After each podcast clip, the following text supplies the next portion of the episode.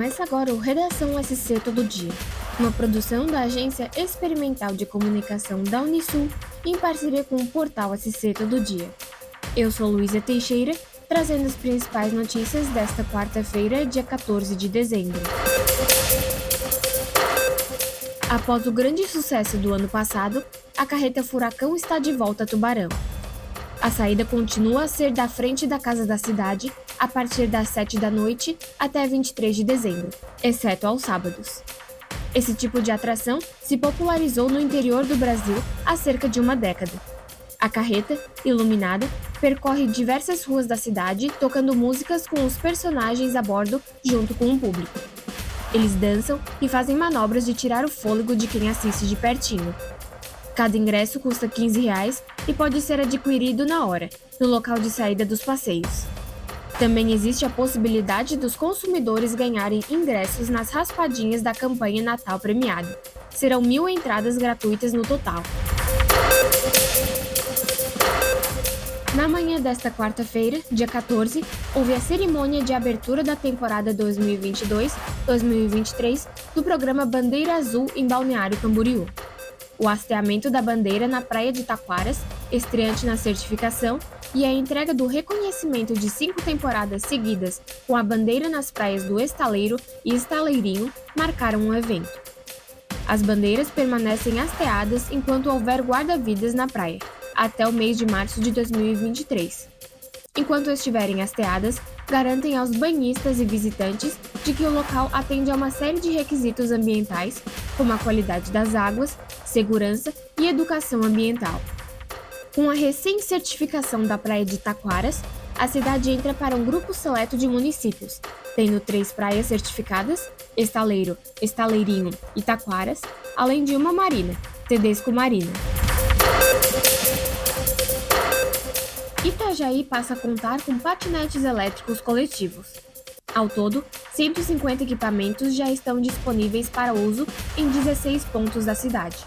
A iniciativa, que tem apoio da Secretaria de Desenvolvimento Urbano e Habitação, incentiva o transporte alternativo e contribui com o meio ambiente. Os patinetes elétricos estão espalhados por diversos locais da cidade, especialmente na região central. Para retirar o veículo, é necessário baixar o aplicativo Flipon, disponível para iOS e Android, através do QR Code fixado nos totens dos equipamentos. Já o pagamento para uso do patinete pode ser efetuado via Pix ou cartão de crédito, com custo por minuto de 50 centavos durante a semana e 85 centavos aos finais de semana. A tarifa para destravar o equipamento é de R$ 3,50.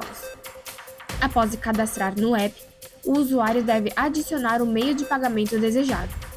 Em seguida, deve-se localizar o patinete no aplicativo é necessário clicar em Retirar o patinete Flipon e apontar a câmera do celular para o QR Code do equipamento para destravar. O patinete pode ser devolvido em qualquer ponto da cidade.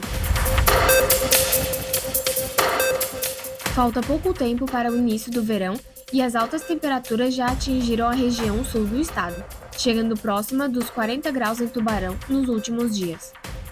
As altas temperaturas podem ser esperadas para os próximos meses, uma vez que o fenômeno Laninha não continuará a influenciar o clima após o mês de janeiro, criando uma condição para normalidade climática. De acordo com o meteorologista da EPAGRE, Márcio Sônico, as temperaturas deverão ficar até 1 grau acima da média. Márcio comentou que as pancadas de chuva de verão acontecerão com um pouco mais de frequência durante este ano. Segundo Márcio, o verão será bom para a agricultura, devido à normalização das chuvas. Quem passa pela Avenida Marcolino Martins Cabral, em Tubarão, nota que a via vem passando por obras nesta semana. Os trabalhos são de implantação de novos postes de iluminação da avenida. O trabalho, que teve seu início atrasado por causa de dificuldades da empresa contratada com o recebimento dos materiais necessários, deve durar mais algumas semanas, sem um prazo definido para terminar. Ao todo, serão mais de 80 novos postes metálicos na via. A obra é uma maneira de otimizar o sistema de iluminação pública, que se encontrava defasado pela avaliação da COSIP. A Assembleia Legislativa de Santa Catarina aprovou o projeto de lei que autoriza o pagamento via Pix nos pedágios do Estado. A aprovação ocorreu por meio da Comissão de Transportes e Desenvolvimento Urbano do Legislativo Catarinense. O projeto de lei prevê a instalação de placas sinalizando a nova modalidade de pagamento nos pedágios catarinenses, assim como a possibilidade de um guichê específico para isso. O deputado estadual Nilson Berlanda, do Partido Liberal, foi o autor da iniciativa que, agora, segue para plenário e, se aprovada, vai para a sanção do governador de Santa Catarina.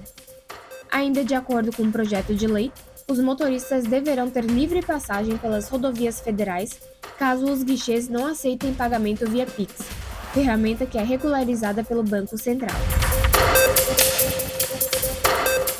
Para mais notícias, acesse o portal SC Todo Dia. Até o próximo episódio. We'll be right back.